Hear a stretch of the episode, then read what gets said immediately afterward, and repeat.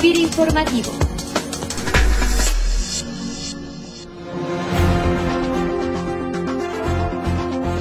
Bienvenidos como cada semana a FIR Informativo. Les saluda desde Oficina Central Cecilia Arista, esperando que estén iniciando con renovada energía esta semana laboral.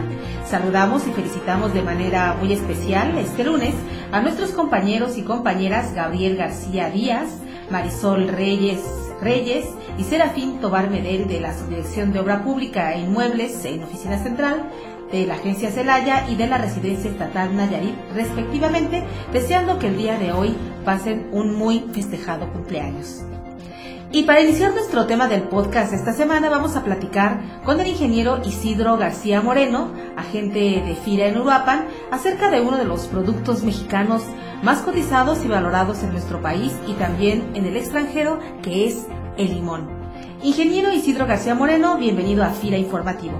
Hola Ceci, eh, agradezco me permitan hablar un poco de la red de limón y envío un cordial saludo a toda la comunidad que escucha este importante medio de comunicación. Ingeniero, pues uno de los estados que concentra una importante participación productiva de limón en el país es el estado de Michoacán y la zona en la que te encuentras y todo el llamado Valle de Apatzingán, pues es la zona en donde más se produce. ¿Por qué no nos comentas en principio cuál es el potencial productivo de la entidad y cuáles son sus principales fortalezas y oportunidades?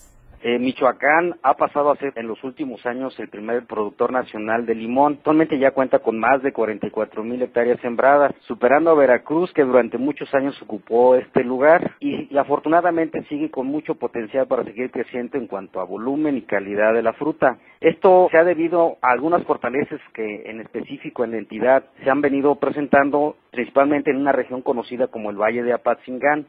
Las condiciones agroclimáticas que existen ahí son muy favorables para este cultivo. El clima, el suelo, la topografía y principalmente la disponibilidad de agua para riego ha permitido que el limón se pueda producir durante prácticamente todo el año. Otra fortaleza es la experiencia de sus productores y la adopción creciente de mejoras en su manejo tecnológico, lo que ha permitido el incremento en la productividad por hectárea. También algo bien importante, la no afectación de enfermedades como el dragón amarillo, que en otras entidades ha afectado fuertemente su producción. Otro factor que también ha propiciado es que cada vez hay un mayor número de empaques y agroindustrias establecidas en la región. Y derivado de estas fortalezas y de los precios estables en los últimos años, se han detectado las siguientes oportunidades de negocio la modernización y ampliación de empaques y agroindustrias, la tecnificación de huertos mediante el uso de riego presurizado, el financiamiento mediante esquemas de desarrollo de proveedores de la agroindustria, establecimiento y reconversión de huertas de limón mexicano y de limón persa, el cual tiene un mayor valor en el mercado y creciendo cada vez aquí en nuestra región. La certificación de agroindustrias y huertas que permiten ampliar la oferta exportable del limón mexicano que cada vez comienza a ser más importante. ¿Qué estamos haciendo en FIRA desde la región donde te encuentras para integrar mejor esta red de valor limón? Principalmente tuvimos que partir de actualizar el diagnóstico y de mapeo de la red limón.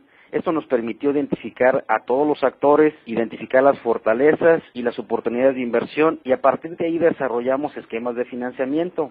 Este diagnóstico nos permitió impulsar algunos esquemas de financiamiento con empresas parafinancieras que otorgan financiamiento y asistencia técnica principalmente, empresas de agroinsumos y organizaciones de productores con los cuales nos ha permitido llegar a los pequeños productores, así como también hemos propiciado mucho el financiamiento y el desarrollo de agroindustrias en su modernización y ampliación. Y también otro elemento que hemos estado impulsando muchos es aprovechar los programas de Zagarpa, como es el esquema de tecnificación de riego que nos ha permitido fortalecer a los clientes actuales en mejoras tecnológicas lo que nos ha ayudado a que cada vez se produzca más de limón por hectárea.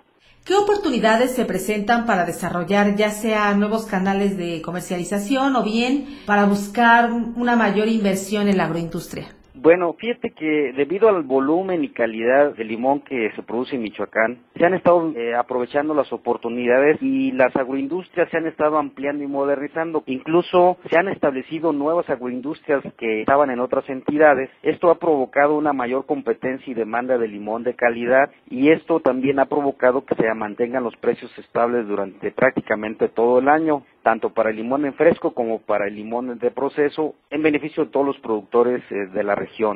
Por otro lado, es las agroindustrias en su proceso de modernización han estado realizando inversiones para aprovechar otros derivados del limón, como es el aceite esencial, el jugo de limón, las cascarillas, entre otros derivados. Otro modelo que hemos estado desarrollando es el fortalecimiento de organizaciones de productores, tanto actuales como nuevas. Estos cada vez se han estado integrando más y buscando eh, aliarse para comercializar de manera más directa tanto a medio y grandes mayoristas. Y aprovechar estas organizaciones normalmente requieren de inversiones nuevas en nuevos empaques, en medios de transporte. Esto es lo que nosotros creemos que se está aprovechando en la diversificación de los mercados de limón.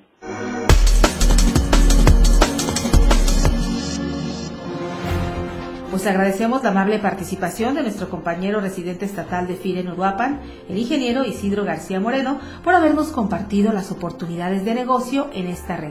Isidro, muchas gracias por tu participación. Gracias y que tengan muy bonita tarde.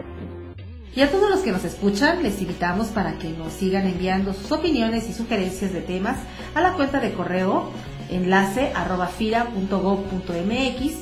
que es la cuenta de correo institucional de FIRA.